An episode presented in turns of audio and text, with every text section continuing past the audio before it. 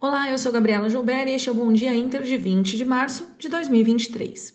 O Ibovespa acompanhou os benchmarks americanos e encerrou o último pregão em baixa, acumulando queda de 1,6% na semana, a quarta semana seguida de recuo. Novamente, o cenário externo tomou conta, com as preocupações envolvendo o Silicon Valley Bank e o Credit Suisse aumentando a aversão ao risco global. Além disso, os investidores aguardam com cautela a decisão da taxa de juros, tanto aqui no Brasil quanto nos Estados Unidos, nesta quarta-feira. Hoje, os mercados amanhecem com elevada aversão ao risco após o UBS adquirir o rival Credit Suisse e os bancos centrais das maiores economias globais iniciarem movimento coordenado em resgate à liquidez. Em relação ao câmbio, vimos o dólar avançar 0,6%, com alta de 1,2% na semana, cotado em R$ 5,27. Para esta semana, a atenção será voltada para a decisão da taxa de juros nos Estados Unidos e aqui no Brasil, além da divulgação dos PMIs dos Estados Unidos também e da zona do euro e o IPCA 15 aqui no Brasil.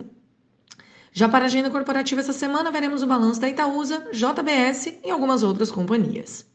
Vamos lá para os Estados Unidos. Os mercados hoje indicam um dia de baixa em Nova York, mesmo com o Fed e outros bancos centrais apresentando estratégia conjunta para garantir a liquidez dos mercados. Investidores seguem receosos com os impactos no sistema financeiro e possibilidade de mais surpresas desagradáveis, principalmente após o SVB. Esta semana, os mercados aguardam atentos à decisão do FONC e sobem as apostas que a instituição pause seu movimento de alta dos juros. Indo lá para o outro lado do mundo, na Ásia, as bolsas fecharam em queda, contaminadas pelo estresse no setor financeiro europeu, mesmo após o governo chinês ter anunciado nova redução na taxa do compulsório para os bancos, visando maior estímulo econômico no país.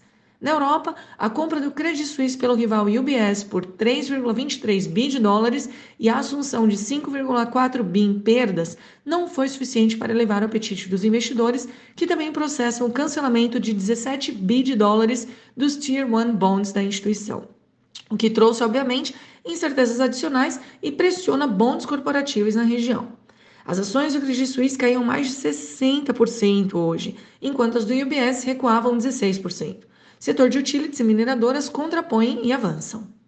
Aqui no Brasil, o mercado local segue com as expectativas ante o arcabouço fiscal, mas também acompanha os impasses dentro do governo após mudanças nos juros do consignado ter levado à suspensão das linhas de crédito pelos bancos. Esta semana também investidores acompanham reunião do Copom, que deve manter os juros em 3,75%. PT e CUT organizam protestos contra os juros elevados. E hoje sai sondagem da construção, relatório Fox e dados da balança comercial. Na abertura, o índice DXY cai, enquanto futuros em Nova York indicam dia de queda e os juros das Treasuries também recuam. Petróleo cede com risco financeiro global. O mercado local segue à espera do arcabouço, enquanto processa os efeitos da compra do Credit Suisse pelo UBS. Ações de mineradoras podem avançar, seguindo os pares lá fora, mas o setor de óleo e gás deve ser pressionado pela queda do petróleo. Pessoal, este foi o Bom Dia Inter de hoje. Tenham todos uma ótima segunda-feira, uma excelente semana e até amanhã.